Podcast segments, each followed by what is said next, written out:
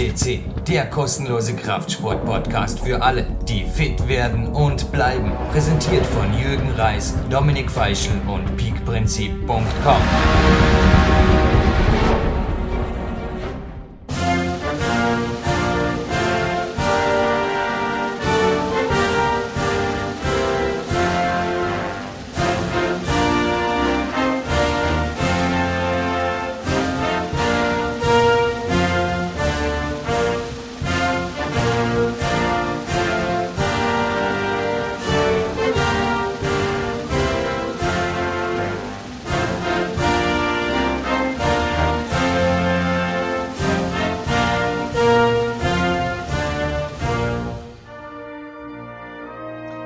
mit der amerikanischen Nationalhymne ist ein ganz besonderer Podcast hiermit eröffnet. Es ist der Podcast des Jahres 2012, die Nummer 361, mit einem ganz, ganz besonderen Kraftsportspezialisten. Aber erst einmal am Telefon die zweite Nummer uno bei PowerQuest CC.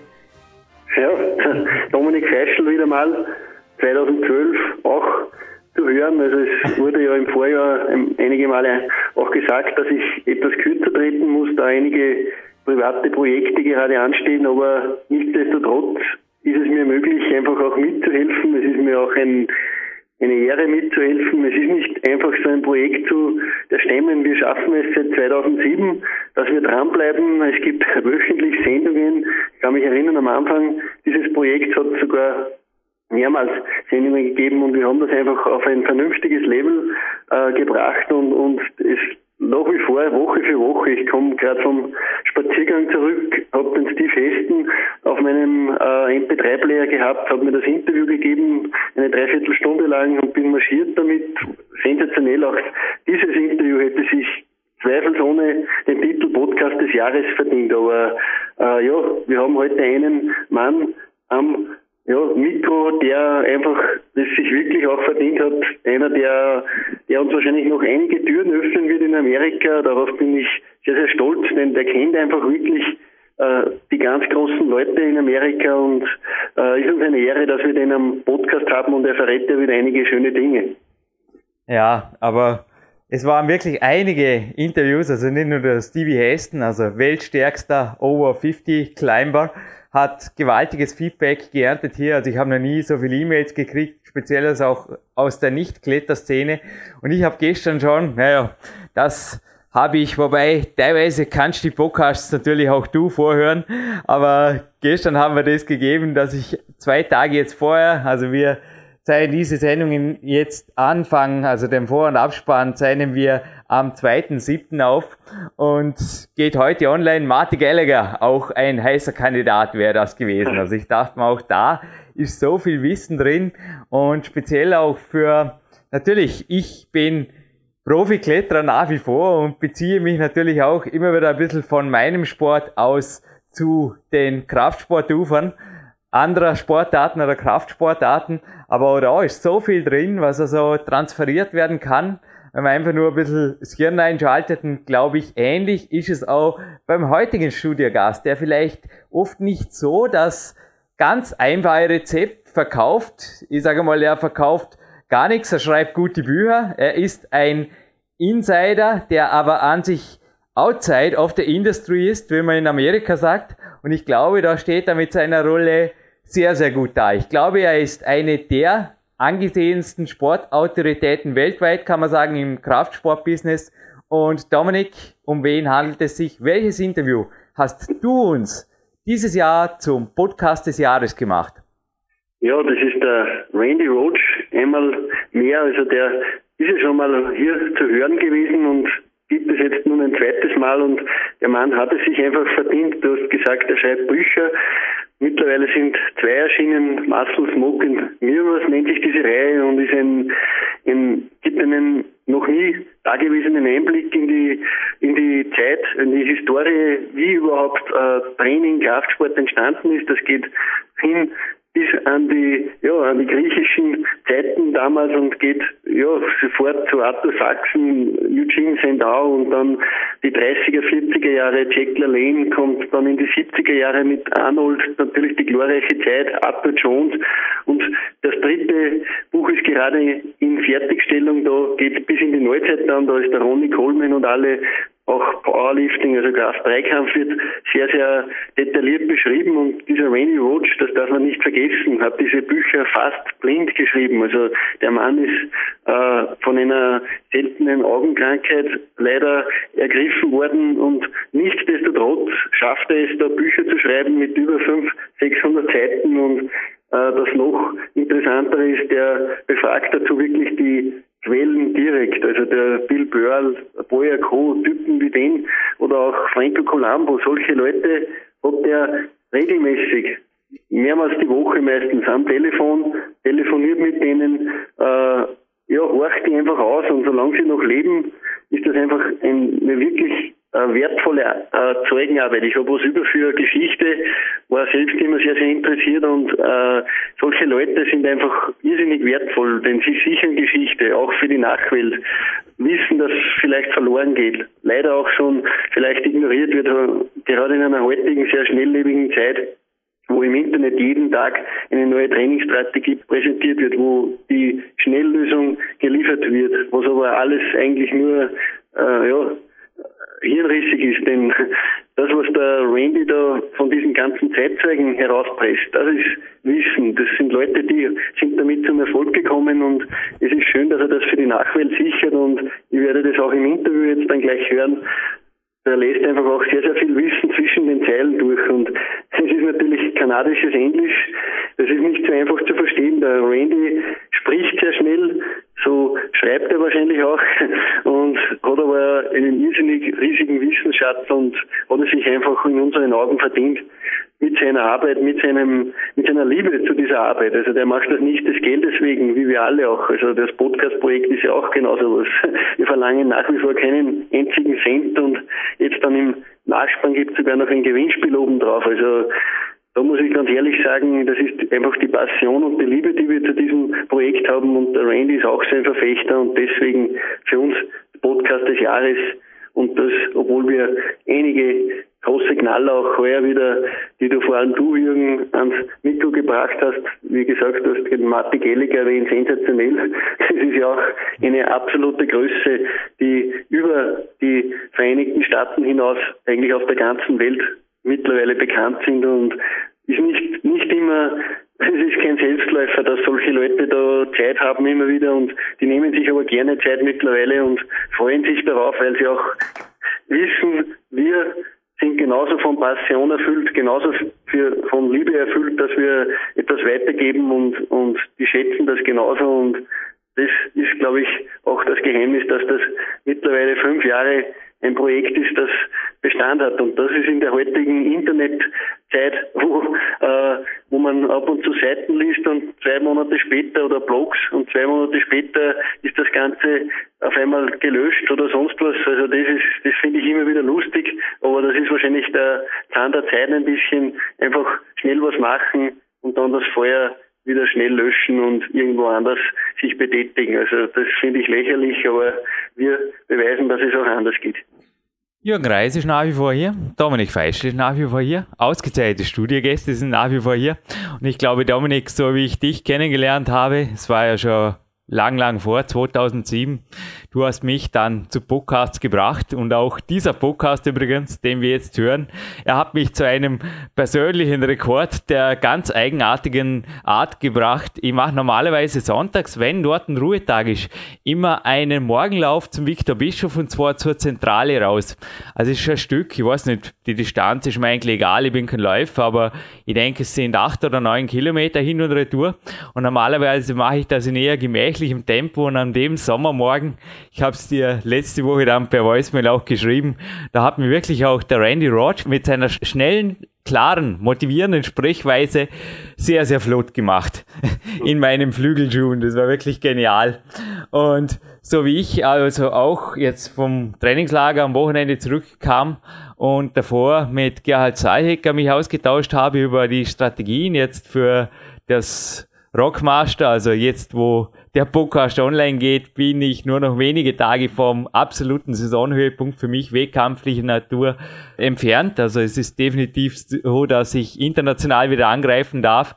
Aber auch du hast mich letzte Woche wieder mal als Coach konsultiert. Ich glaube, Dominik, wenn das Ganze einfach im Internet oder im Foren oder einfach als Quickfix quasi in irgendwelchen Vierfarbflyern auf der Straße liegen würde, würde weder ich zum Beispiel auch Marty Gallagher werde ich morgen wieder anrufen, noch du immer wieder einfach die direkte Verbindung zu Leuten suchen, weil, ja, führ's vielleicht selber aus.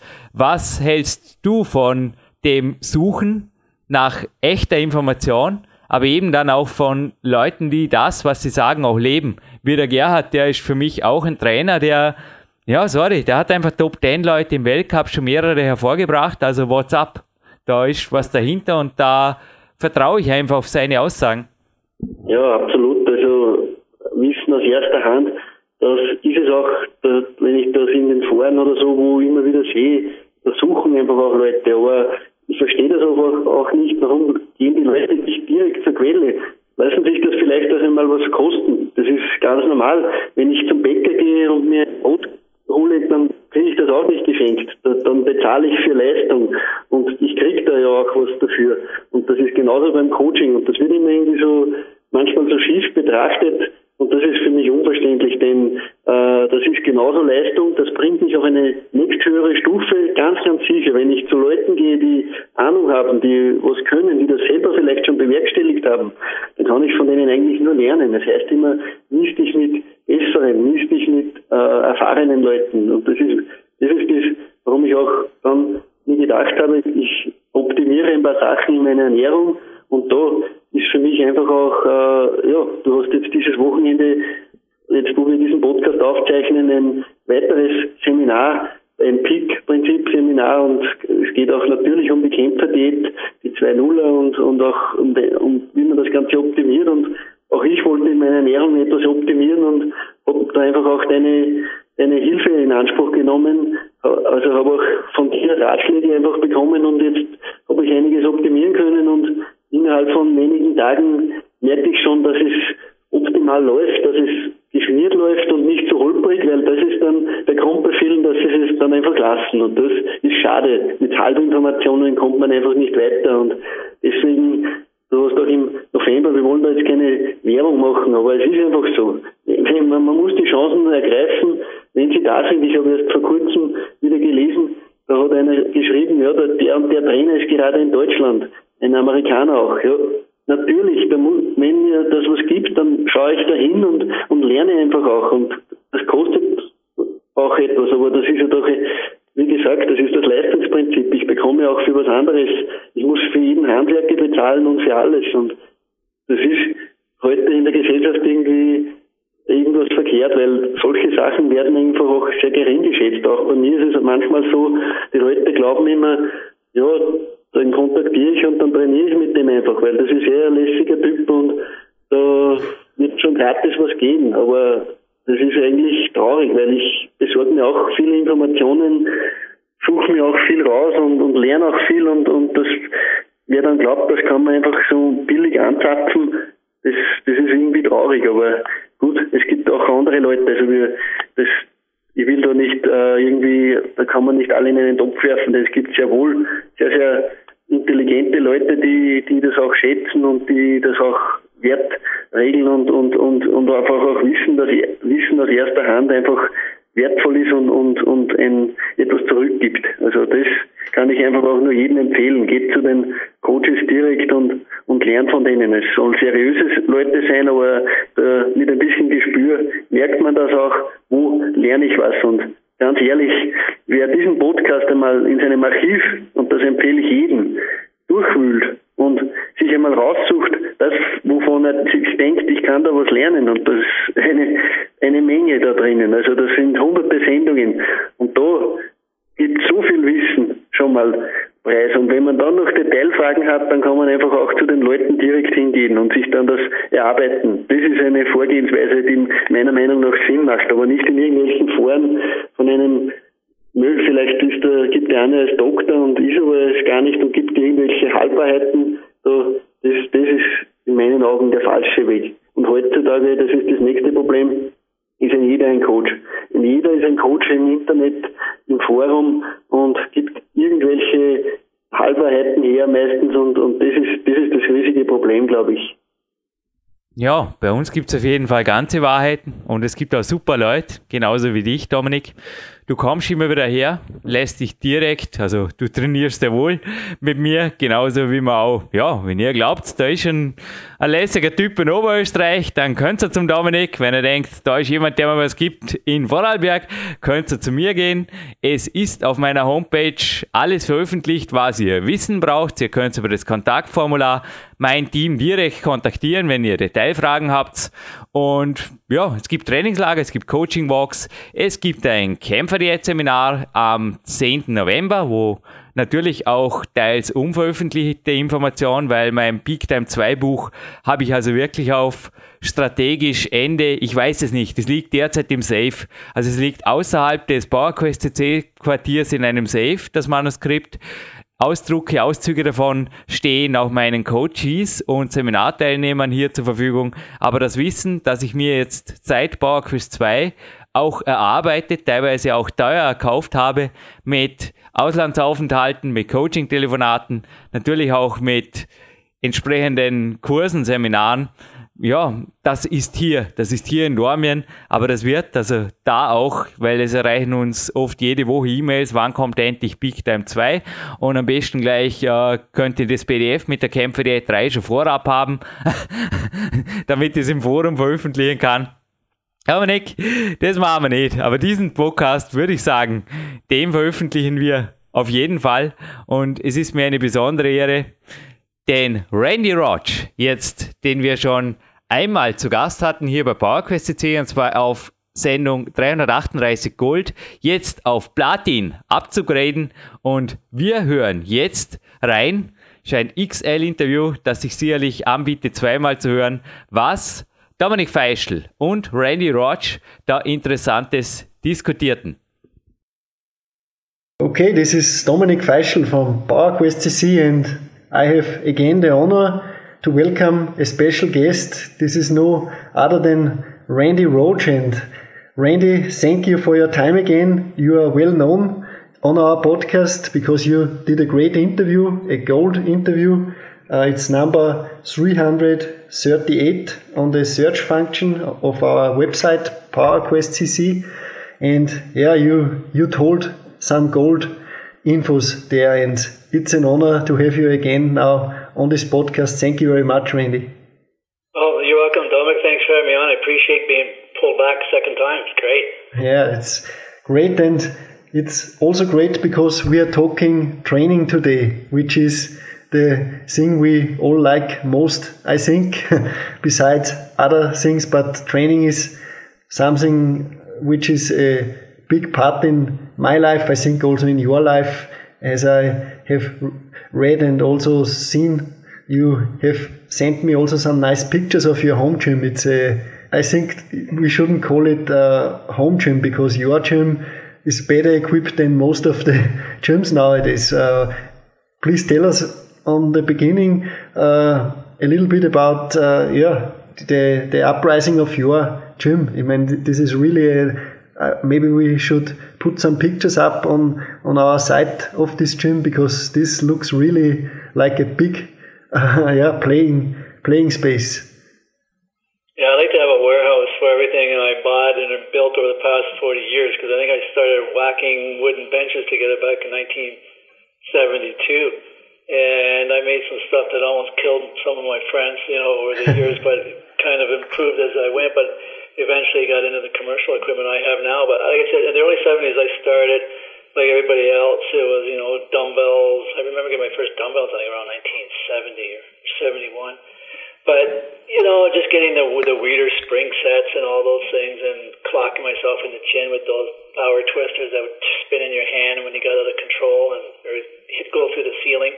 All this typical stuff most of the guys did back in that era when they were starting out. But I um, I always liked building, having my own stuff, even though I was going to some of the commercial gyms back in the later 70s. My eyesight was much better at that time. And but even by early 1982, um, I don't remember if I said this in the previous show, but I think oh, in Canada, anyways, I was probably one of the very few 23 year old kids who had an Olympic barbell set and a custom built power rack in his home gym. Yeah. At that time, the vast majority of that type of equipment would have been confined to your commercial gyms, but I had to be one of the very few at that age in Canada to have his own in his own basement gym. So I started at that point collecting more uh, commercial equipment, and but I didn't with with machines. I never really. I was mostly free weights until the 90s. I never even had the opportunity to try a Nautilus, I think, until the 1990s. And, but it was mostly hammer strength at that point. That Popeye's gym where I was training up here, which is now a world gym, but Popeye's was the best gym in our region. And he brought in a brand new line of hammer, and I found that interesting because any of the equipment I had tried previously, some of the early leg extensions, some of the early pec decks. I didn't like them. They either sheared at my kneecap or the pec deck sheared at my shoulder. I never liked. The, I liked the, the idea of it, but the ones that I had the opportunity to try, I didn't like at all. And it was in the '90s while I was working on the hammer strength, and I, I liked their. That's the first time I ever bench press sitting upright uh, their high row and their and their leg press, but I was also using this other. The, Popeye said a couple leg extensions. I was using this one, but this time my eyesight wasn't set, so I couldn't always read the the brand of the equipment I was working on. I knew when I was working on the hammer because of the the characteristics of the hammer, but I always wondered about this one leg extension machine that felt totally different. It just felt kind of consistent most of the way through, and there's a great big pad on it. I really liked it. And finally, one day I asked my one friend said, "What what machine is this?" And he said, "It's a Nautilus." It was one of the first or second gen Nautilus leg extension machines, and hmm. I thought, well, this is much different than any of the leg extension machines that I've ever tried, and I liked it. So I started getting a little bit more, finally getting a little more interested in machines that would work like that. And I bought my first uh, hammer strength around 1996 because I start my eyesight was starting to go at this time, as I kind of knew my days would be numbered in the gym in a commercial gym, so I was starting to build wherever I was living at the time, collecting more and more equipment. I ended up getting probably about 11 pieces of hammer strength wow. by the end of the 1990s. And then I connected up with Tyler Hobson of Pendulum Fitness out of Texas. And I kind of liked what he was doing with his multi machine there. We became good friends, and I ended up bringing in his equipment, his pendulum, and some of his stations were had really good potential, and we, me and a few others were bugging him to break them out into standalone pieces, which he did into a squat machine and bench press. Some of his, he's got probably some of the best plate loaded yeah. equipment out there, and I was using his equipment, still had some hammer, then eventually my friend Mike Petrella and Josh Trentine got I, I got some of Josh's uh, refitted Nautilus machines and Mike Petrella, who's a friend of mine up here in Canada, he lined up uh, a pretty big line of MedX. Arthur Jones' second line of equipment, because Arthur, when he sold Nautilus in 1986, he went on to, get, to create medics. And this stuff for stack weight stack machines, the ones I have, I thought were just amazing. These like these machines, they were nothing like any of the machines of the early day that I had worked on. So now I have a combination of MedX, Nautilus, Hammer.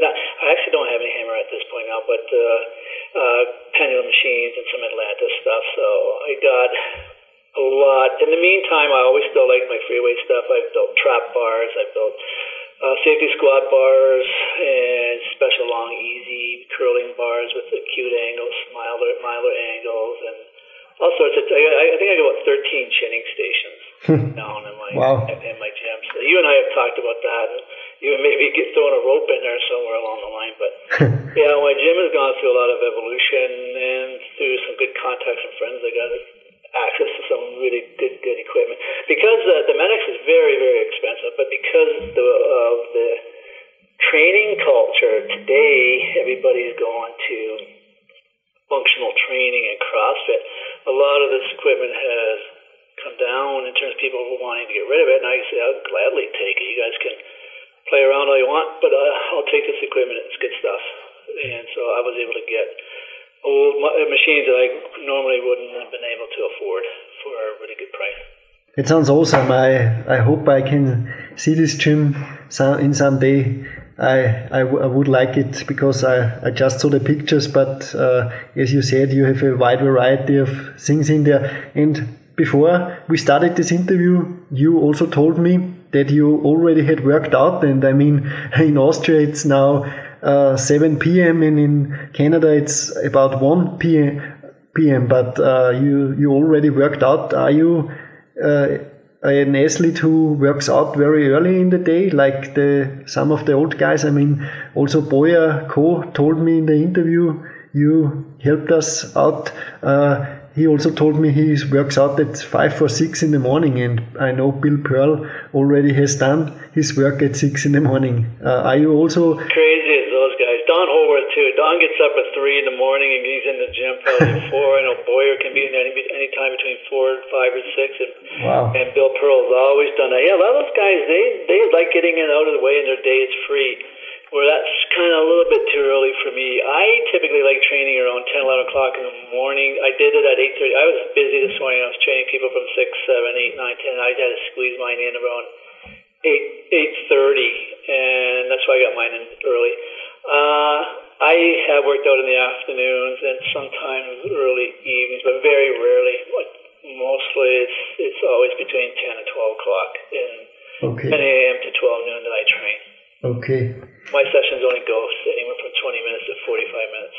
Okay, that sounds good. And in this humidity, uh, in the summertime, I train differently. I'll, I'll be happy even just training a body part because I just hate breathing water with the amount of humidity. Compared with the wintertime, that's when I, you know, I can have longer, bigger training sessions. The air is clean and, and, and crisp, but in this, it, it, it, where we live too, in a kind of a bit of valley, it's, it's just muggy this is humid and muggy, and this air quality is not that great. So I don't like long workouts. I keep them a little shorter. Body part, but today I just did chest, shoulders, and triceps. It was a little bit more than one body part, but I moved fast and got it done. Yeah. Got out. Uh, that's very interesting. Uh, you said uh, this time of the year you train body parts. Uh, what, what, what, what does your programming uh, look like? Uh, uh, for example, how did your workout look today? Because a lot of people uh, know your famous books, Muscle, Smoke and Mirrors, where part one and two is already out and uh, part three is coming and a lot of guys are waiting for it. But uh, I think guys are also interested how Randy Roach is working out. So how did a workout today look like? I mean, 20 to 40 minutes. This is very fast paced. I think you didn't have a lot of yeah you didn't rest a lot. I don't take a lot of rest periods long rest periods. My rest periods are shorter. Vince Gironda did a lot of that. Don Howorth did a lot of that. It's another way of upping the intensity not letting the muscles fully recover. Now, again if i'm doing higher rep sets I, you have to take a little bit longer or either the next set's not going anywhere. But eh, sometimes if i'm doing singles or triples i'll only take about a 20 second rest Okay. It's like a kind of like a rest pause, right? But I'll do it on various exercises. But today I just did chest, uh, shoulders, and, and um, side front delts and, and triceps. Just kind of like a push thing because I'm not sure my schedule is going to be this week, so I don't know if I'm going to have to go tomorrow or the next day or whatever. But in the summertime, I, I'll just like keeping them short. I might just do chest on Monday, do back with deadlifts on Tuesday, Wednesday, I might do uh, delts. Yeah. Um, Thursday, do legs. Friday, do arms. And then maybe Saturday, go horse around on the neck machine and do my plank thing. I remember we talked about that, Joe, working on my, that stuff like that. I'll do a little bit of that on the back day as well because the, the, I like, like I said, I just don't like long training sessions in this weather, and I like getting.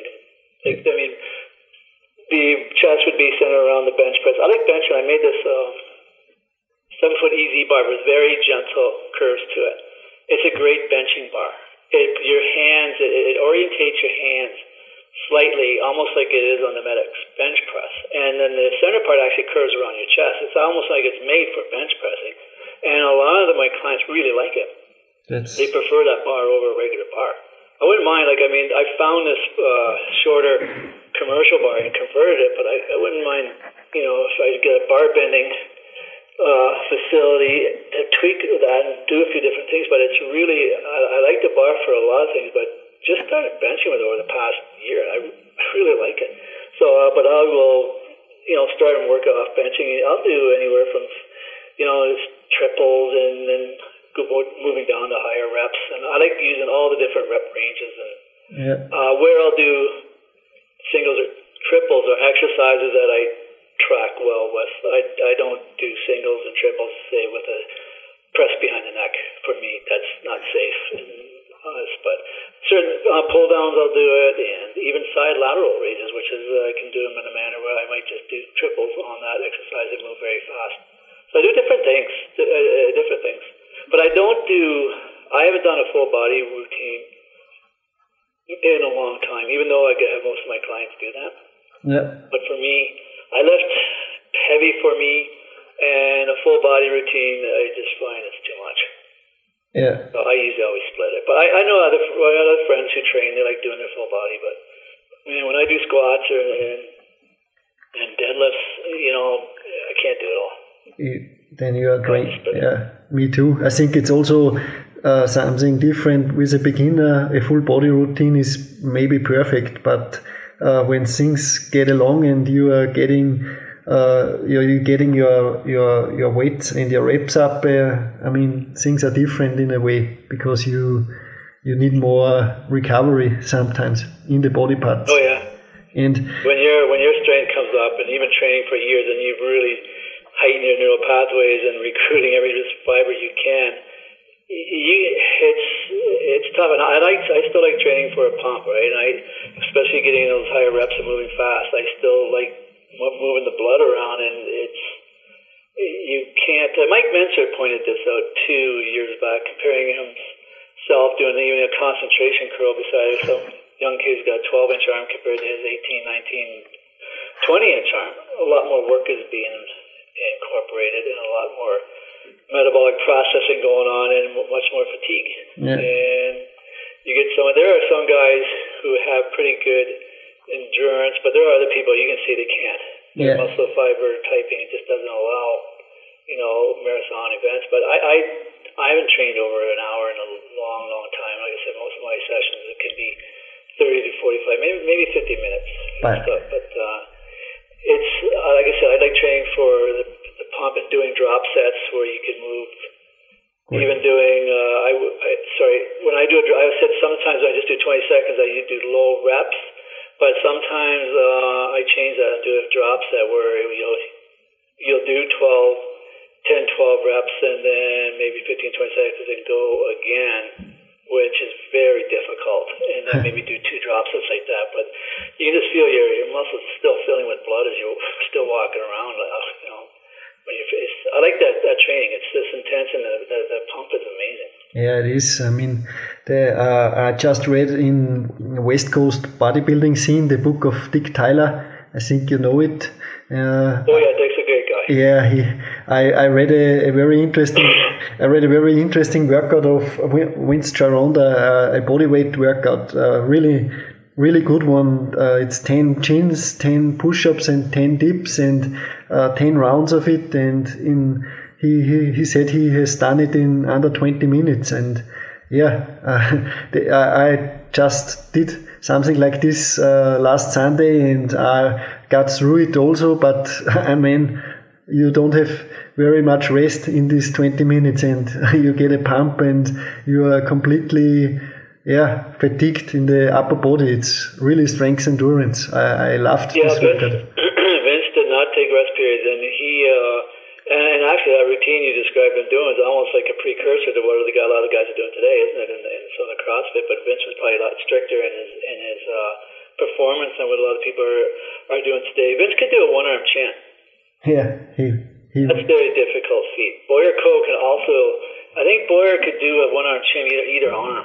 Yeah I, I think so too I, read about this in dr darden's book uh, where where where Boyer said he, he could do two chins with either arm in his best days that was very interesting Yeah, he, he's a strong guy. He was he was, he was strong kid too when he was younger. He was uh, lifting some big weights in his teens. I think at 17 he was already benching 390 or something like that. Hmm. 75. You'd have to clarify with Boyer. I think I have it written down in volume two. What he was the I do have it written down in volume two. What he was lifting. Yes, yes. Back in the in the 60s. I remember. Yeah. Big weights. He said he stopped benching when he the barbell, a 400 pound bar. I think it was 390 when he was trying to, to go over and do 420. Yes. Uh, it dropped and hit him in the chin and tore right through his teeth. I think were almost sticking out through his um, lower chin there. so he said it was he wasn't so keen on pursuing just huge singles and bench pressing after that. so it was a close call for him. This, this, this leads me to a question. A, a reader of my website uh, uh, got me. I, I asked for some questions uh, for you, and I got some. And uh, you said before you uh, taking short workouts, uh, sometimes only a body part. What do you think of such mini workouts? maybe some. He, he asked, "What do you think about some mini sessions? Maybe you did legs heavy on one day, and the next day." you are not that fatigued that you want to take the day off and you, maybe you you do a, a, an upper body mini session maybe some pullovers or things like that uh, just to get the blood moving uh, high reps more more working for the pump what do you think about things like that is it not good for recovery i mean nowadays everybody is telling you you should not overtrain and such and yeah he asks I think yeah the the individual has to be the best uh, yeah, what person on uh, when, when they're overtraining. But basically, are you asking like about training every day? Is that what you're saying? Many sessions every day? Yeah, something like this. And that's basically what I did through the summer. I, I trained uh, probably six days uh, of the week. And you can't, if you set it up, like I said, I would do the chest. The next day I would do the back. And, and the next day I'd do shoulders. The next day legs. Next day arms. So there's kind of a little break going uh, with body parts, but even though I'm training daily, and I, I would go heavy. One of those exercises, so each of those body parts, there would be an exercise that I am going heavy. On chest day, it would be bench press, where I'm going to be lifting the weights that I can, and on, on back day, I'm going to be doing deadlifts and heavy pull downs, and mm-hmm. the next day was with shoulders. Like I said, I, I'm a little bit more careful with that, but I, I might go even heavy on side lateral raises, but on squat day, I'm going to do do safety squat bar squats, and I'll go heavy for me right now. And then uh, even on arm day, there's a bicep and a tricep where I will do heavy weights. So okay. I'll work it that way because if you're if you're eating well and, and resting, you're going to recover. Uh, if you're not, you'll know you won't want to work out. Yeah. As soon as you as soon as you question yourself, don't want to work out, then you know you're you're on your way to overtraining. Yeah, because psychologically, you know, might not you might not synchronize totally with physically, but you know that's one good indicator. Some people might ignore certain muscle sorenesses and still work out and be going, but you'll know when you hit that stage when you're thinking, okay, do I hmm. feel like working out today? Then you know you probably need to change things and take a rest. Okay. I mean, it's good to rest and take. You know, I, I, I've had guys, I have clients who they come and they want me to get their bench up and I'd get their bench up, and they'd train with me for several months, and they'd disappear. Summer comes, poof, party scene, they're gone, and they'd come back maybe three months later and do it again, and they'd always surpass where they left off before. Which made Joshua Trentine, I started thinking too, you know what, maybe what they, some of the old guys used to do was that. They would train up their contest and they would take a couple months off. Yeah, they'd atrophy down, of course and get a bit shape. When they came back, they they possibly surpass some of their previous marks, and I've seen that with a few of my clients who who do that, who just disappear. But when they come back, I can always bring their bench further mm-hmm. along. The one guy went from like two seventy five up to three three ninety, wow. three eighty five, but he did it through different uh, intervals, but you know, some people will st- stay at it and stay at it and stay at it without any break and just be hammering at the same weight over and over and over again. Yeah. Where maybe there's something to cycling off and getting off and taking a total total body rest and coming back and ramping up again. So it's something I, I, I've thought about, but most guys, you know, they want to keep training. Yeah. Hence, we had the periodization, right, where people try doing it that way work on different modes of the year, and then get back into only certain time, certain cycles where you'll try to go up past maximum and stuff like that. But I, I was found it interesting. These guys are not only not they were just weren't training, and they were actually some in the party scene. Hmm. So they're coming back from totally young. One uh, young fellow came back from uh, near death uh, experience, so he had lost everything and waited came flying right back and broke all his previous records again. Okay. So Very. there's something to be said for proper uh, proper recovery and layoffs. It's a matter of uh, okay, what, what is actually optimal? Yeah. Right? I don't think anybody knows exactly what that is. yeah. Because you know we're we often train out of uh, addiction too. We do, you know, we think yeah. we always think, oh, we got to train or this, we're going to lose this or that, and I think that's in a little bit of all of us, but don't want to, you know, for me, okay, I got 100 grand of equipment sitting down there, so I better use it, right? So, but I, um, I don't mind taking a week off here and there. Actually, last year I took off a month. Okay. Actually, I, t- I did take off a month. That's the longest I think I had ever been off in 40 years, or at least I'd say at least 20, 30 years. Very interesting. Uh, another question was, uh, which also is fits good in here, uh, asked about what do you think when somebody has a lagging body part? Uh, uh, what do you think about specialization? Is it is it good or bad? Uh, if you're a competitive bodybuilder, you have to try everything. and specializing and starting with that part and putting a lot of focus on it, yeah, I think it, it is effective you know, some people might measure, okay, this Hall effective, but when you're competing, you need every bit you can. And some people just don't like working certain body parts. Some it's a genetic issue, uh, but you can you can improve body parts. And I know because I am not a genetic marvel. My arms do pretty easy, but the rest of me didn't, and I didn't fit things well for the free weights. I, I hurt myself so many times because even curling with a, a straight barbell hurt. Uh, you know, benching is a certain way hurt, and squatting with long femur, short torso, destroyed my back. So I, I learned.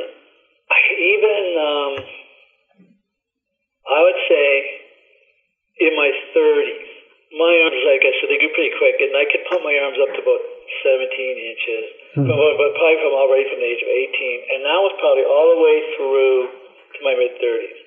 And what changed in my 30s was I started to put the ego aside, started to slow the movement down and go make sure you're going through the entire range of motion. Just doing that alone, I put another inch on my arm. and that's all I did was just going through the full range of motion. And and like I said, not using momentum, taking the momentum out, letting the muscle expose its, its weakness and, and make and make it stronger. You know, even with pull downs, anything like that, and isolating the muscle, you can you can make pretty drastic improvements when you start focusing on specific things in proper form and technique. And like I'm a big advocate on strict form and especially not using momentum. I know this flies in the face with a lot of people, the trained people are doing today, but it's easy to expose a lot of weaknesses, and uh, a lot of the guys today doing certain ballistic movements, uh, and uh, where they're using all synergy and stuff, but when you isolate them, it's, it's surprising how much strength they don't have. And I've done that here with many people to show, look, at just, I, if you want to train that way, that's fine, but incorporate some strict movements here, and even isolation movements, just to see how strong that muscle really is on its own. Then you go ahead, do it, do it, those other things if you want. But I find that's the best for muscle. If you want to build muscle, that's the only way I found the best way to do it. Mm. And even parts you think, like even rear delts, you, you can get, you can isolate that thing, but you take the ballistic motion out of there and you get strict to the full range of motion and, and work, and you drop sets, don't let that muscle breathe, it responds. People are surprised how fast it, it can respond that way. Very, very good words. I'm completely agree. Strict form and and proper work and also maybe imagination of the muscle you are working. I mean, Arnold always was a proponent of this thing. He said, uh, concentrate on the muscle you are working.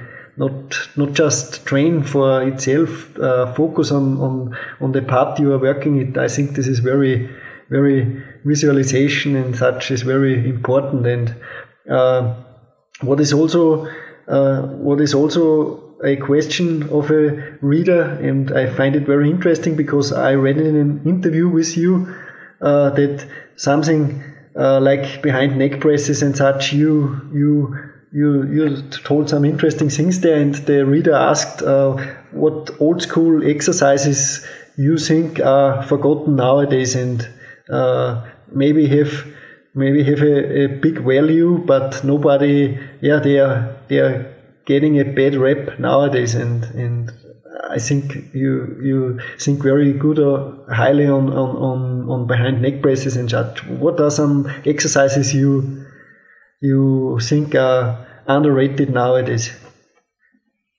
Um, I think all all exercises are good. How they're done and by who might come into question. Um, I believe in so much in you, people when they say, "Here's the exercises you do not ever do," or "Here's the exercises that you have to do." Again, it's bodybuilder know thyself and all the exercises are good, but you have to be, you have to know yourself. Like if press behind the neck with heavy weight, it's very dangerous. I know so many people who've hurt their shoulders because they're trying to lift too heavy. But press behind the neck with higher reps is absolutely amazing. On on the upper back and the in the traps, it's like it's a phenomenal exercise. I'm talking about doing uh, 15, 20, 25, 30 reps. And now we're finding out, uh, I think the gentleman who's doing the study here in actually Canada showing that you're getting the same muscle hypertrophy with the higher reps as you were in down in the 6 to 10, 10 rep range. But it, it is safer. But like I said, on the exercises I track well and safely, I will go to the lower rep ranges. But exercises where I press behind the neck, where I don't track is safely there to lift that heavy, I, I will use that exercise still and do much higher reps. Squats, again, there are advocates out there say everybody has to miss a squat. No, everybody does not have to squat. But if you're going to squat, there are other tools out there, in my opinion, that are much better than just a straight barbell. Like I have a safety squat bar where, yes, it is free weight, but you are holding on to some handles in the power rack, but you're suspending. The weight is still supported on with a yoke on your neck, but it, it is so much safer on the lower back than the regular barbell squat. Especially most people biomechanically aren't well suited for that lift because if your femur to torso ratio and length is not good, you are going to bend at the waist. And when you bend at the waist, number one, you're invoking a lot more musculature. Most people get tired because they have so many different muscles drawing oxygen and they have sticking points that bring the bring the exercise to them where it, where they could have got much more out of it doing it another way. Like with the squat bar, you can keep a, a straighter back and you can actually go well below parallel in that position. And the exercise is actually excellent. I actually will use that free weight, that free weight safety squat bar over any of the, the squat machines I wrote there. And I even had the pendulum squat. Yeah. Because it's still a, it's a great movement. You're still a lot of muscles are work, but you're you're not having to use incorporate to, to bend over, especially if you've got long femurs and a short torso, you have bend over so far to maintain a of gravity. You're going backwards, right? Yeah. And that's when you're going to get a back injury. So again, it's a, the, the people who are suited, even uh, Lou Ferrigno at six five, believe it or not, he had a long torso and short thighs. So to watch him squat is like phenomenal. He's like he's a, it's like a beautiful movement to watch because he's suited for it. Anybody with those short femurs and moderate to long torso can squat very easily upright, but a lot of people don't have that structure, and that movement is very questionable. But like I said, it's for some it's yeah, it's great. For some it's not so great, and all the exercises can be fit into that category to some degree. How well are you suited biomechanically for it? And that's why a personal trainer is very important because, like I, I've said before, I usually tell people, like, I'm going to probably, I, I will know your body better than you at the beginning, but my job will be to tra- teach you to probably better than I know it because they're going to show you where you can be careful. You look at their biomechanics and see, okay, where they got to be careful with certain exercises and where they can probably going to track pretty well for for the movement, whether it be bench press or press behind the neck or squat or deadlift and all those things. So there, there's, there's always been that huge repertoire of exercises. The ones that I really don't have any use for because I never competed in it and, and never will are the Olympic lifts. They're, they're, they're, they're incredible to watch for the guys biomechanically suited and who have had the years of training to execute those lifts. They're phenomenal, and I, I think some of the best athletes in the world. But most people doing those exercises think they have to do them because it just happened to be anchors of the functional training world is a mistake, and I think a lot of people are getting injured, yeah. and they're doing these squats with uh, whether they're squatting with the barbell overhead like I said, if you're not suited for squats, that's a disaster because you're going to tear your shoulders out. And I've dealt with people who have. But there's a lot of people who are doing these things. And like I said, even like Jeff Everson, who is the main character in one of my chapters on strength coaching, he was an Olympic, Olympic lifter, but he said uh, he was also one of the top 10 strength coaches in the United States back in 1983. That movement was very specific to weightlifting. And he said when he, if his athletes wanted to do it, he said, okay, there was special classes with high supervision because the, he said it could take a year alone just to get the skills down to perform these lifts. And it, it took a lot of practice to do it. And is it really going to translate into what you're doing on the track and field or the football field? That's still debated and questioned today. Yeah, there's so, there's still rumors about it, and uh, you also uh, said a good point there because uh, nowadays, like CrossFit and such, they they are bringing the Olympic lifts in, but they are doing more endurance work with it. And I don't know if the Olympic lifts uh, were founded to, to do them in an endurance style. I mean, they are normally in weightlifting competitions, you are lifting your your one rep max. I mean, you are making maximum lifts, and they are doing now this this fast uh, lifts for endurance. Don't know if this yeah this is something where may, maybe a lot of people get hurt, and the statistics tell it already. There are a lot of of of of, of, of exactly right because um, the technique and the style of those lifts evolved in order to lift that heavy weight. That was the best way they found to lift a heavy weight once because they used to do the different uh, continental cleans and and it, all all sorts of different lifts and, and stuff. And but that's the found the way they pull that heavy barbell to clean and jerk. They have to use that technique of heaving it off the ground and dropping beneath it, bounce and let the bar bounce down on the shoulders, and then then rebound up to power clean. You know, five or five hundred pounds. Hmm you know, which is amazing, right? So all those techni- techniques were evolved to to get to lift those weights in, in that manner. So, you know, they used to have the the press. They got rid of the press because the guys were got into such uh, techniques of bending backwards to the point where it was becoming a bench press, and their yeah. backs were being destroyed. And even going back to before, in especially in the United States, in I think 1928 Olympics, there when they adopted the, for those three lifts, the press the clean and jerk and the snatch, they had all sorts of other lifts, odd lifts, one arm swings and stuff like that. So, like the vaudeville performers did bent, the bent press and you know, all, all sorts of things. And so, like I said, there there's tons of different exercises out there. It's a matter of uh, I think where that's where Arthur Jones really was antithetical to all this stuff because he thought, look, it, you know, a lot of this stuff is crazy in terms of injuries, uh, but he made his machines in uh, hopes of you know being like it the same way he claimed to be better, but to get the same thing in a, in a safer manner, right? So mm. then that created all that controversy of machines versus free weights, and I think we talked a bit about that in the first radio yeah. show, but. It's a nice convoluted industry, isn't it? Lots for everybody, and ego ego driven, my way or the highway.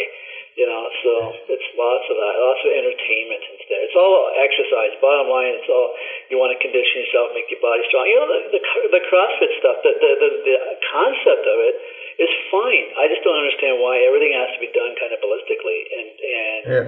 The way they do chin ups, and, Yeah. and they seem to wear their injuries as a badge of honor and stuff like that. I, I, don't, I don't understand that. So, but it's like an adult playground. But again, those Olympic lifts and their and the way they're squatting with a barbell over their head, and I that is asking for trouble. Even Carl Lanore of uh, Super Human Radio was making comment of that that he was watching them. I think it's some competition they had across the competition where they all these guys doing it, and he said he was just cringing, waiting for the shoulders to go out. He said some of them had, were, had that barbell so far back behind their head. Again, that would mean their femurs are too long for their torso, and that torso has to bend over forward to maintain that center of gravity. And then you imagine how to keep a barbell over the head, how far back your shoulder size out. I mean, that's how you get hurt, right? Yeah. Then training is over, and that is not the not the target, I think, because uh, you should train to to have fun, but also to to have fun with it a long time and and to get better and to have yeah to to get most out of it. But training is not meant to to hurt yourself. No, the bottom, the bottom line is people want to build muscle and look good and be strong. Yeah, And the two can easily be synonymous, even though some would argue with in bodybuilding that they weren't. But a lot of, a lot of bodybuilders are incredibly strong. yeah, And people want that the look and the strength. And it's very easy to do without getting crazy. There's Yeah. some very basic stuff, both machines and free weights that you can do without being gymnastic in it and Yeah. get the same effect. But you know, like that's that's it's a commercial driven, commercially driven industry, and it's, you know everybody's got to have their own slant angle and be the guru on it. yeah, That's why we have all these different modalities of training. Each one criticizing the other, right? Yeah. Very true. And um, just to shift a little bit on the uh, yeah, last part of this interview now, because I don't want to steal you too much time, Randy. I know you are pretty busy. Uh, and yeah, uh, we talked about nutrition last time, very interesting things about milk and such. And uh, I think your views haven't changed since then, and we talked about it. Uh, uh, mostly, nutrition is important to to to help training and to recover and, and such. And uh, but it's very important to eat wholesome foods. Take uh, powder and think uh, you are now you have all the nutritional values in you. You you need wholesome food. Has something changed in this in this view? Precedence is real foods. The powders today do not. I think anything. I think the studies could easily, if they set them up, could easily show expose them, but uh, nobody wants to do them. And as you know, I'm a raw food guy. I do raw meats and raw milk and raw eggs and stuff like that. But you know, you, if you don't have to eat everything raw, but it, it should be whole, natural, and organic as you can get it, because that's what builds builds muscle. I guess like what Dr. Weston Price when he uh, examined those primitive cultures, he was just absolutely blown away. He was enamored. He actually referred to those foods as bodybuilding foods. You know, even though he wasn't referring to bodybuilding as you and I, he was just literally calling them those are bodybuilding foods. And that's they have. You know, food has so many constituents in it that we. we Science today isn't even close to identifying them all. Like I mean, it's hundreds of thousands of them. And have And we you think that we can uh, and have you plate it, do this, do this, you and do that with it. And it's going to be the superfood to build muscle. It's nonsense. yeah, have you You know that again, it's money. Makes a lot of money, and it's I we you and I bought into it years ago. You know, man, thought you could get it from like I said originally. I thought it came from Popeye spinach, right? Then you realize, oh no, it's not Popeye. I grew up okay. I was a fool. Popeye spinach didn't do anything for him, so it had, it had to come from or supplements. For years, you think it comes from supplements, but I'd say by the end of the 80s, I was getting pretty uh, weary of a lot of the supplement claims. Like by the time the 90s came, yeah, I was still doing using some powders and that for a while, but I never jumped into the creatine thing. I'd had it, but where where I had had enough was with uh, Sandy Shaw, Durk Pearson's life extension. Well, remember the L-arginine and L-ornithine amino acids that, that punch the pituitary? yeah back in the 80s. Well, you know, they're telling, they didn't tell us they were injecting it. They, we, we were trying to take uh, 10 grams of L-arginine, or oh my gosh, you know, running the can the time, I thought this is crazy. no, it didn't do anything. So by the time the '90s rolled in with a lot of that hype and HMB and stuff like that, I had, I had basically had enough, and eventually I just gave up the the powders as well. When you research and learn more where the stuff is coming from, especially when so much of it has a uh, history of it coming from industrial waste and industrial byproducts. That, that they just had to find another way of using them, right? To do so sell it to the people, feed it to the people. Don't pay to have to dispose of industrial waste. Get paid to feed it to the people and tell them they need to eat it. so, it's cynical sounding, but you know what? When you look at the history, that's basically what it boils down to. Yeah. Feed it to the people. It's you know? it's the damn so, But you know, truth, a lot of these young kids want to think that's they, they're spending hundreds of dollars, all their money on these on these supplements. Where they, man, they get hooked up with some raw milk, some quality fertile eggs, and, and grass-fed meat. That's you ask Don Howorth and those guys back in the '60s, and those guys got big. Yeah, they took some steroids, but they those guys ate. Those guys ate the part. Like, I mean, like I said, the bottom line, you're not going to beat the drug arsenal today, regardless of what you do. All these guys, the, the the chemistry is down to scary science, but Yeah. you know, reckless. Yeah. It, it, you look at nobody likes what they look like anyway, so Aye. you can still get a great physique. You can still get a great physique with no drugs at all. You know, you, you can if you got good genetics. You, if you got some really good genetics, and he eats raw, I think you're going to build a bigger, better looking physique than a guy with less genetics and who takes some steroids. No, maybe not, but taking all those drugs out there, but you know, so genetics is, is still a big role, and with with drugs topping it off. But there there are some guys who just grow naturally and they can have a really good physique, just eating well and, and, and training properly, and be able to hold it for their their entire life instead of having to stay on some type of drugs for the rest of their life. Because usually they end up having to. If they've been on it for 10, 20 years, they usually have to just switch it and call it HRT. And, but you know, that's the way they're. That's the way the iron game evolved, right? That's nothing to do about it. And do you still experiment a little bit? I mean, we had some conversation via email uh, a few weeks ago, and you told me you were, I think, four days on, on low carb and you uh, or no carb, I think also. And uh, are you still doing a lot of experiments like that, or do you doing it more like uh, intuitive everything? I always do better performance on proteins and fats. Carbohydrates, I Yeah, gotta be too. careful that they just don't work well. with I get more, I get more sluggish. But carbohydrates, I will be filled out mm-hmm. quite a bit more, which it, make, it makes a big difference as well, right? So for me, it's always been okay, just how much carb and when, and I play around with that. And sometimes I'll go where I have some carbohydrate daily, and often I will go where it's just maybe on the weekend, maybe once during the week. But I always will have carbohydrate. Number one, I do like it, and I don't want to be on a zero carb. I don't know anybody wants to be on a zero anything diet. Yeah. You know, you ha- there's a balance of macronutrients, but I typically do well on a lower carbohydrate diet and with proteins and fats I, in terms of energy and stuff like that. I'll make sure. And there are certain times of the day too that you can find that food is digested better for some. I can take in more food in the morning and the midday as opposed to later in the day. But I've often, or even right now, where I'm not eating so much in the morning in the summer. I'm eating more at 11 to uh, 6 or 7 o'clock and getting time where I'm not uh, eating anything. You know, even there's all sorts of again, this learning yourself, right? There are so many people who don't understand why they're feeling a certain way. They don't realize they don't look at what they're eating, what they're eating, when they're eating it, and what they're eating it with, what you're combining it with. You know, if you want the best performance, you have to observe everything that goes in you and what combinations and when it went in and when it, how it went in you. So I'm, I'm always playing around with that. And I often violate.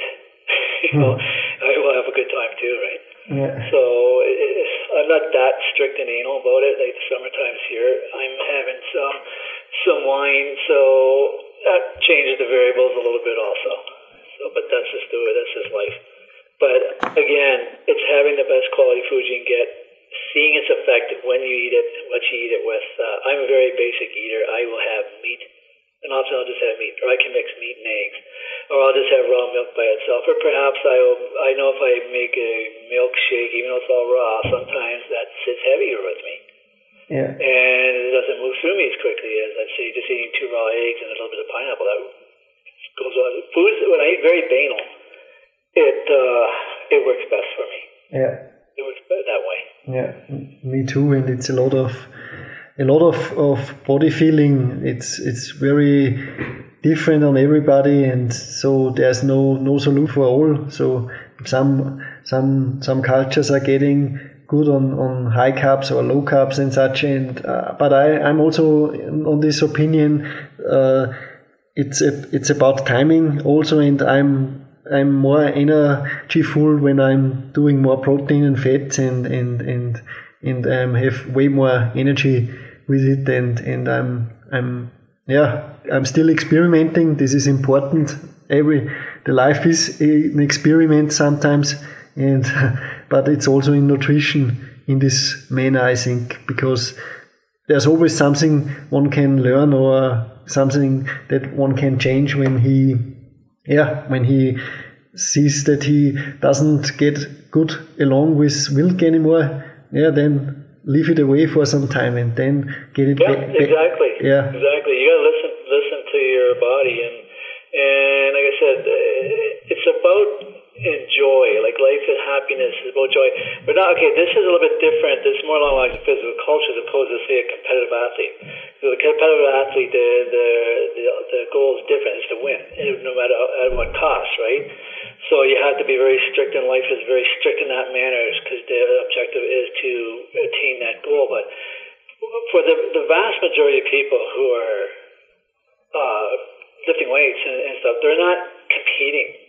And it's a matter of getting a balance of getting this lifestyle that you can still have fun. Like it doesn't, it can't be that you have to be stressed out about it. Mm. Like nutrition and for bodybuilding can be absolutely stressful because you can sometimes food becomes a nemesis. Mm. Oh, I have to overfeed at this time. Oh, I got to underfeed at this time, and that's the dynamics there aren't all necessarily good. And I mean, that's why I tell people, you know, forget about competition. It's not worth it. it, it there's nothing there, especially in bodybuilding, for reward anyway. Just do the bodybuilding and eat. You don't have to. Actually, the worst thing that ever happened was when GH came in to help these guys get stripped down of the zero fat so that their glutes were even striated. Well, the natural guys started to follow suit, and you can't get that way naturally without it totally compromising half your muscle. Mm. So again, these guys are just starving themselves, and it's not a healthy place to be at all and they almost kind of threw symmetry out. So I, you can still have a great look and still see your abdominals without having to be stripped of all body fat. You look better, you look fuller, and you're healthier, and it's much less stressful than great. trying to attain that certain absolutely ripped look where your cheeks are all pulled in, and you know, I try to get there once and I look like crap. You know, I hmm. still forget it. Yeah. So it's a matter of, like I said, you got to enjoy yourself, and, and so like I said, if it means taking a month or two off, then take it off.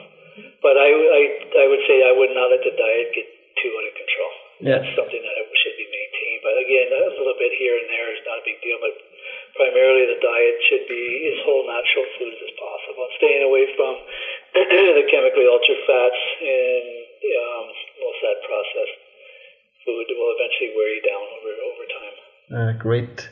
Great advice. Uh, that's why this is the interview of the year. It it has an honor, and uh, before the interview, I like every time I'm here in this town uh, for doing it in my office, I I get to the milk automat, which is not far away from here, and uh, yeah, I'm I'm loving the the raw milk, still loving it, and this, these are some things everybody, yeah, in his region, he, you don't have to drive uh, hours to get something very valuable in nutrition. This is something maybe when your life is too strict, but just look around and, and see the opportunities. Maybe you get some uh, grass-free range uh, eggs and, and, and grass-fed meat and th things like that are everywhere. You just have to to, to, to see them or to you should get them. If you want they find it. And even though our governments are making it tougher and tougher to acquire it, it's still available, and more and more people are demanding it. so it's becoming a real tug of war, and it's very interesting because, like I said, politically, the way IE does not fit into the globalization model, and they do not want raw milk because they can't. That's an indigenous cottage industry, and that's not mm. fitting in, mm. especially over here. They are desperately trying to shut all the doors on us, but more and more, actually, some of them are opening up because people are backlashing and saying they can basically go to hell because uh, they don't have any right to tell us that we can't have raw milk. They just don't. And they can make all the laws they want. They it's their laws. It's, it's ridiculous law. I don't have any right to tell Dominic what he can have or can't have for his own health. That's nonsense. Mm. And these guys, they know that the science is bad. It's propaganda. What they're using, it's they're just lying. They're just outright lying in order to scare people and to eating the garbage foods, right? And there's so much money being made off the off the processed food industry. It's it's ridiculous. Like I mean, it's unbelievable what's being passed off as food out there. What's what's being made illegal, right? You know, they want to irradiate everything. They want to genetically modify everything. They want to spray everything. It's like, come on. It's just everything's a chemical laden culture, right? It's destroying everything. Yeah. But you know what? There's more and more people coming out and and trying to do their best to do fix their soils and do organic farming and biodynamic farming and creating better foods. So and more people are getting tired of uh, the, the garbage foods out there, and they're just waking up, becoming more educated. It, it's uh, it's just taking time. That's all. Yeah. And it's like, like your shows and other shows that are on alternative that never had a voice before are now giving a voice. So you, yeah. you let me say what I want, right? Where I can't just get on anybody's show and mainstream. I remember I, I almost got on a mainstream radio show in Toronto, and then she was screening me, and she asked me about uh, something about soy, and I just said, as soon as I said something drug choice, I knew, I felt, uh, okay, that's it, I'm off. I could just tell by her tone that okay, that's not what she wanted to hear. Next thing you know, she already had me scheduled on, but I knew that was it. Now, sure enough, I was off. Okay. And they gave me some bullshit line, and I thought, you know, that's mainstream media. Yeah, it is, and uh, it's good that there's a counter movement and, and it's growing, it's taking time, but it's it's it's growing and growing and uh, good that it is so because there is so much bullshit.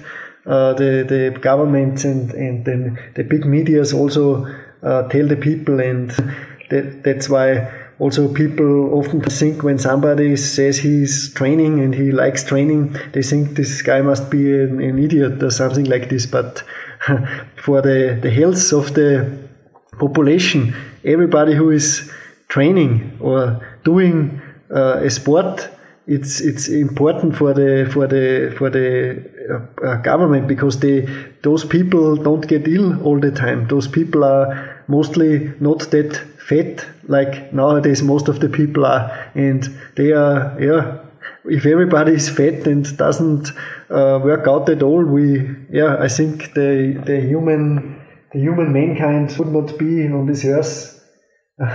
Uh, would, would not still survive. basically what described our medical personnel for the first 75 years of the 20th century fat and smoking you know and criticizing people for working out you know, calling them muscle bound. And, you know, the AMA, the American Medical Association, was endorsing cigarette smoking into the 1960s and criticizing guys like Bob Hoffman who warned against it. Even like even the Weiders were warning against it.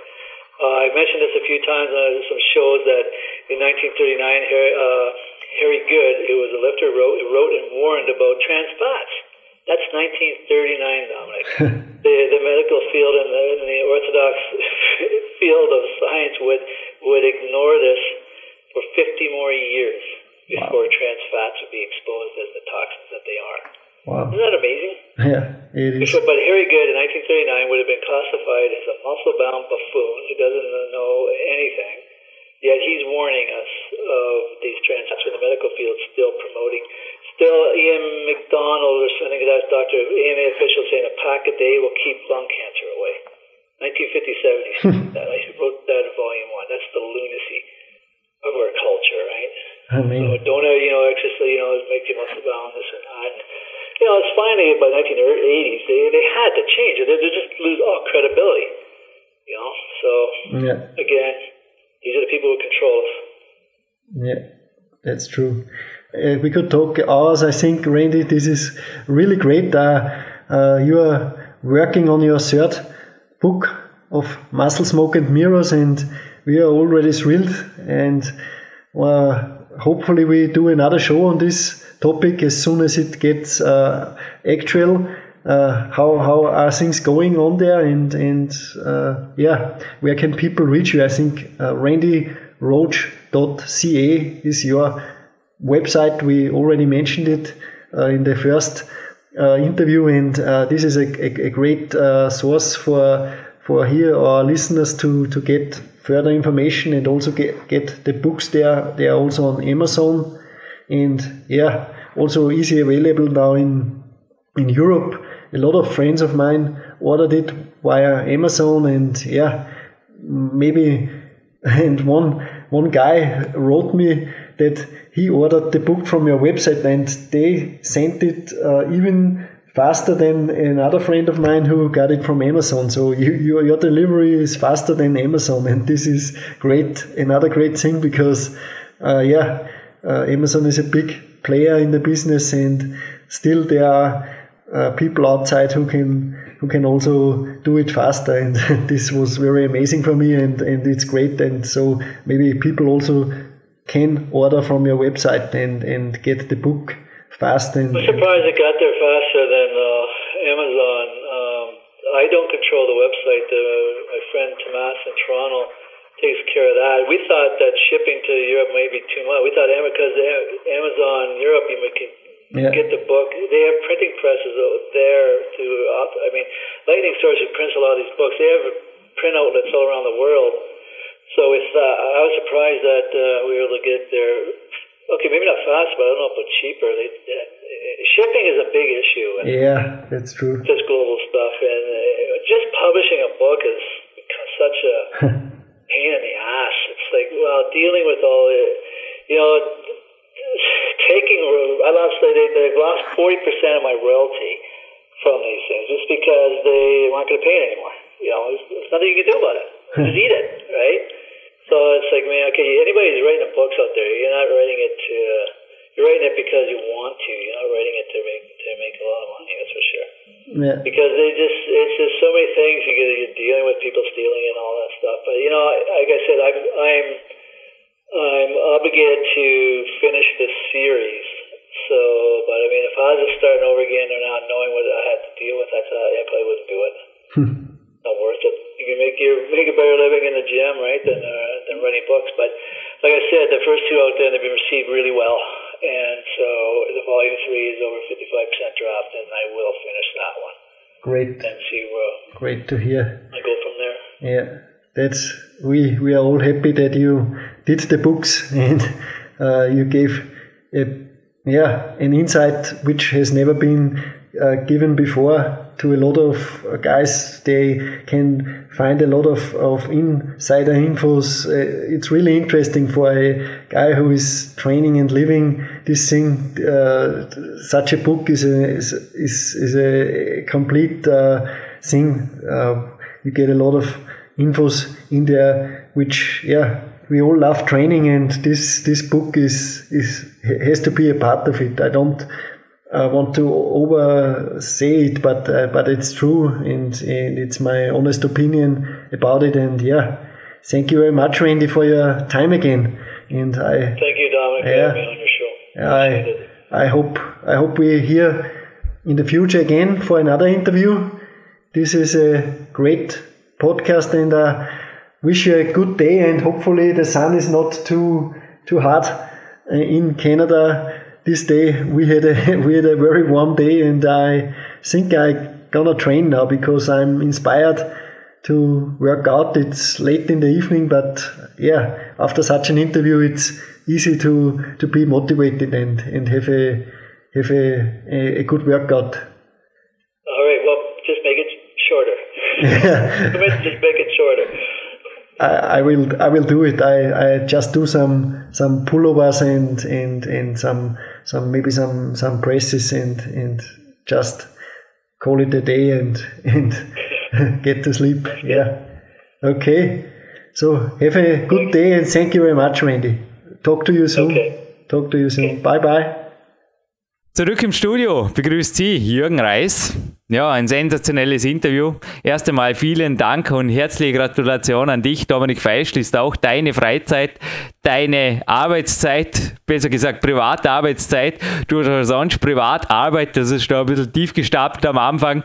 Wir alle, die glauben, dass Privatprojekte beim Dominik Feischl sind, dass er ins Kino geht, die haben sich geirrt. Er baut ein Haus, plant eine Amerikareise mit mir gemeinsam und ja, crazy. Was macht er noch alles? Er ist trainiert, er ist fit, er ist Coach, er geht auf Seminare, er geht auf Trainingslager und er ist Gott sei Dank immer noch am Telefon. Hallo Dominik. Ja, wie gesagt, das ist für mich leider äh, momentan hat das Vorrang einfach auch, also leider ist ein, eigentlich das falsche Wort. Ich wäre sonst sehr, sehr gerne dieses Wochenende einfach auch zurechtgekommen nach Vorarlberg und hätte mir dieses Seminar von dir gegeben, aber es ist mittlerweile die heiße Phase angebrochen im Hausbau und du hast es angesprochen, dieses Randy Roach Interview wurde in der Nacht aufgezeichnet. Natürlich ist dort Tageszeit und ich kann den Randy nicht da in der Früh belästigen, da war es bei mir Mittag, wo ich selber in der Arbeit bin und kann ihn auch nicht ähm, in der Nacht, wenn ich bin, weil dann möchte ich auch schlafen. Aber ich habe da mitten in der Nacht das Interview auch aufgezeichnet. Einfach auch, weil es mir wert ist, dass das Ganze gemacht wird und das hast auch du schon das eine oder andere Mal praktizieren müssen. Es ist einfach nicht kein Selbstläufer, ich habe es vorhin schon erwähnt und umso mehr sind wir stolz, dass wir solche Leute da äh, herbringen. Ich habe mich erst vor kurzem wieder dieses Mauro Di Pascale Interview auch angehört. Das ist ja einer der absoluten Ernährungsspezialisten auch Nummer eins, der die anabole Diät und so Geschichten. Der hat das geschrieben das, das ist eigentlich sensationell, ist gratis zu hören äh, im Internet von uns. Und darauf können wir absolut stolz sein. Ich will nicht Bauchbindeln bei uns heute, aber solche Leute wie der Randy sind auch wieder der Beweis dafür, dass wir was weiterbringen. Deswegen dürfen wir zu Recht stolz sein und ja, Jürgen, ich habe es am Anfang schon erwähnt, es gibt ja auch noch was zu gewinnen am Ende und äh, das ist das, das nächste, die Hörer können davon profitieren auch noch und das ist schön so, dieses Wissen, das ihr da bekommt, ist aus erster Hand, kommt von Leuten, die, die einfach auch ihr Leben lang auf der Suche sind nach Wissen und die geben es weiter. Was gibt Schöneres? Es freut mich, dass, dass wir diesen Podcast da zusammengebracht haben und freue mich auf alles Kommende. Eins gibt es noch, was schöner ist, und das ist es, Dankeschön zu sagen. Also erlauben mir vielleicht kurz einen Abschweif. Ich stehe erhobenen Hauptes hier im Studio mit einer Weste mit Sponsorenlogos drauf und dieses Dasein, das ich hier führen darf, als Berufssportler ist alles andere als selbstverständlich und auch dieser Podcast ist alles andere als selbstverständlich. Es steht hinter diesem Podcast ein super Team. Es ist Magister FH Sebastian Nagel, dann ein Mann, der die ganzen Server hier betreut. Es sind mehrere Server, die inzwischen den gewaltigen Download-Traffic und auch schon das Download-Volumen und die Datenmenge hier bewältigen. Und er ist jetzt, wo die Sendung online geht, bereits diplomierter Fachwirt für angewandte Informatik, muss man sich auf der Zunge zergehen lassen. Mr. Andreas Winder, ein herzliches Dankeschön.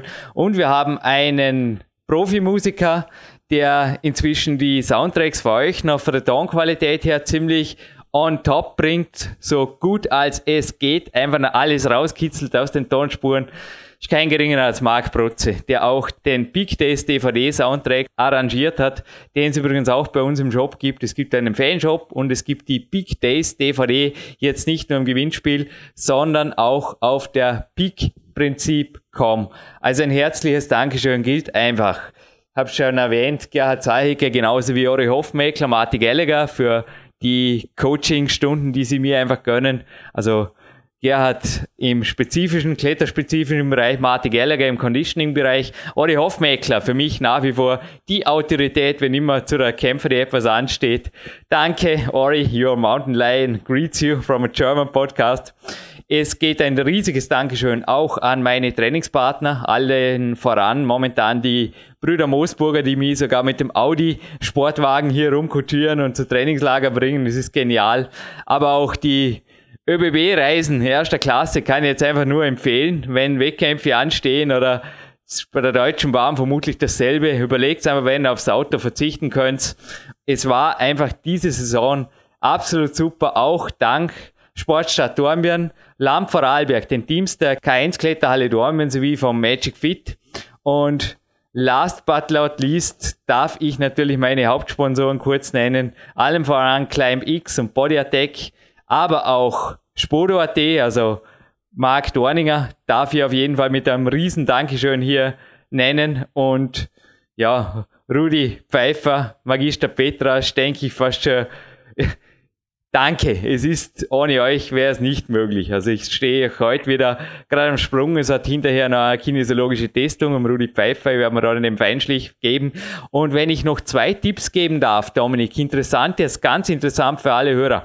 Erstens, für alle, die mal nach Graz fahren, ich habe einen heißen Hoteltipp. Zwei Minuten vom Bahnhof weg. Na, ich werde nicht gesponsert von denen. Aber es ist ein super Hotel. Wirklich, äh, ich bin zuerst fast erschrocken auf der Homepage, weil eigentlich wollte ich direkt bei der Wettkampfwand das Hotel nehmen, aber ich bin dann in das Hotel Daniel, also ganz normal wie der Vorname Daniel geschrieben, steht auf der Homepage irgendwas für luxuriös und so weiter und dachte mir, ja, das wird was kosten. Im Gegenteil, ist ein sehr, sehr schönes Hotel und sehr schall- und lärmgeschützt und in einem realistischen Preisniveau und was, dass es gratis gibt im Internet, ist ein Partnerprojekt der PowerQuest CC, ich möchte es einfach mal so nennen. Magister Rudi Pfeiffer, Magister der Pharmazie und ein Experte der Alternativmedizin, der seinesgleiches vermutlich in Europa sucht. Also er hat von Kinesiologie über Sophrologie bis zur Homöopathie sämtliche Ausbildungen gemacht die letzten Jahrzehnte, nennt sich Rudi Pfeiffer und das Projekt mit ihm alternativmedizinpodcast.eu. Alternativmedizin Podcast, das ein Wort zusammengeschrieben.eu. Schaut's dort einmal rein. Es ist jetzt, wo diese Sendung online geht, garantiert schon der zweite Podcast drin. Und er lässt sich da von mir einmal pro Monat interviewen. Also einfach ein Podcast, wo der Jürgen Reis quasi mal nur die, unter Anführungszeichen, die Fragestellerrolle spielt. Und der Rudi Pfeiffer damit Wissen aus erster Hand, also speziell wenn euch in Bezug auf Ernährung, Immunsystem oder auf Verletzungen irgendwas blockt oder im Busch ist, hey, hört's da rein, ein Podcast mehr im Monat, quasi könnt ihr gleich auch abonnieren. Ist ja eine Abo-Funktion. Wer die PowerQuest.cc Homepage kennt, wird sich auch dort sehr wohl fühlen. Wir haben viele Dinge natürlich übernommen und einfach nur ein Tipp am Rande. Aber jetzt kommen wir zum Gewinnspiel, weil ich glaube, zur ÖBB sollte auch der Dominik in drei, vier Minuten. Ist das richtig? Ja, absolut. Also, aber so viel Zeit darf sein. Also das Gewinnspiel auf jeden Fall, das haben wir schon versprochen und hört auch da rein, das ist auch für mich ein interessanter Tipp, werde ich mir gleich anhören, was du gerade gesagt hast.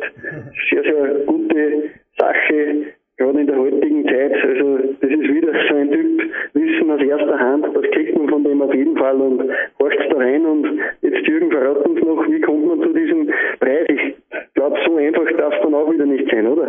Es geht. Ich meine, ganz einfach ist natürlich auch, wie man uns hier unterstützen kann, unter anderem mit Spenden. Also noch kurz ein letztes Dankeschön an alle Spender, allem voran der Bosk, also Weiteres auch auf seinem Blog bosktraining.de oder Bosk auch bei Facebook.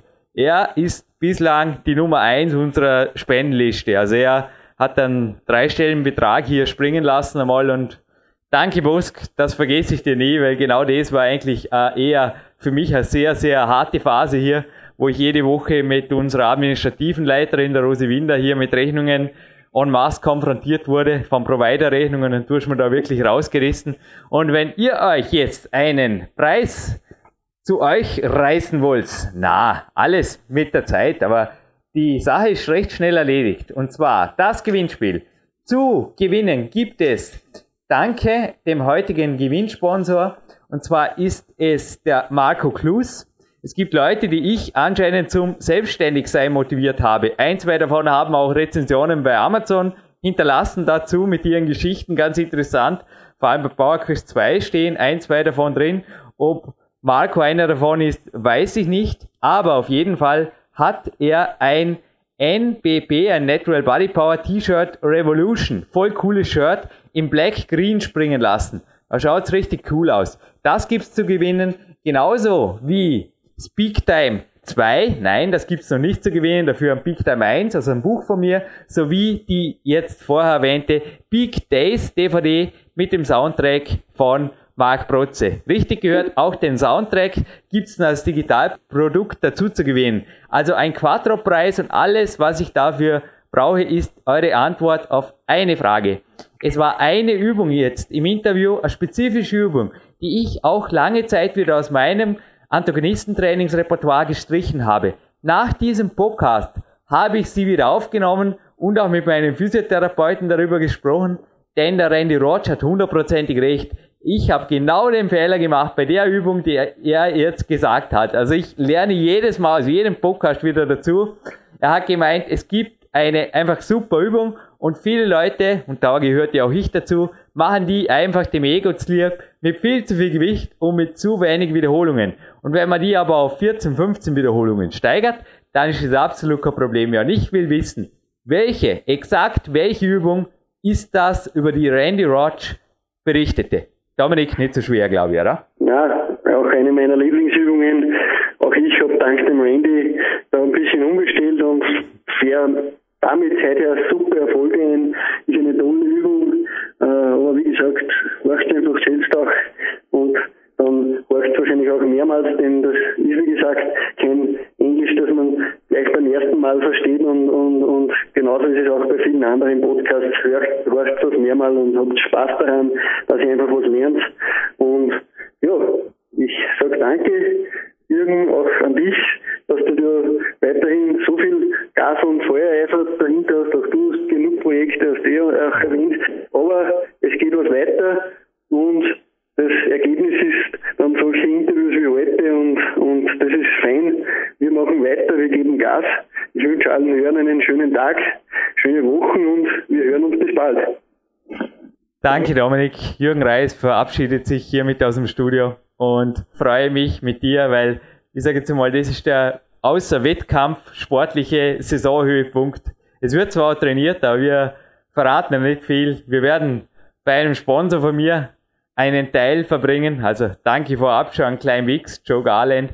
Und wir werden dann einen ganz besonderen Mentor kennenlernen, bevor wir nach Venice Beach weiter zwitschern. Also der Winter wird auch, ich denke, unter der Flagge der Sterne und der Streifen stehen und diese Nationalhymne gehen wir uns gerade jetzt in Hinblick auf unseren super November Big Time auf our Live Trip, ha Dominik? Das geben wir uns. Ja, gesagt, der Randy ist Kanadier, aber das macht nichts, das sind alles, das gehört alles auf einen Kontinent und äh, ist sehr Amerika-treu natürlich auch der Randy und dort leben ja wie gesagt diese ganzen äh, Wissensquellen wie der Bill Pearl und so, solche Leute und äh, ja, das geben wir uns jetzt nochmal zum Schluss und ist immer wieder schön, solche Hymnen zu hören.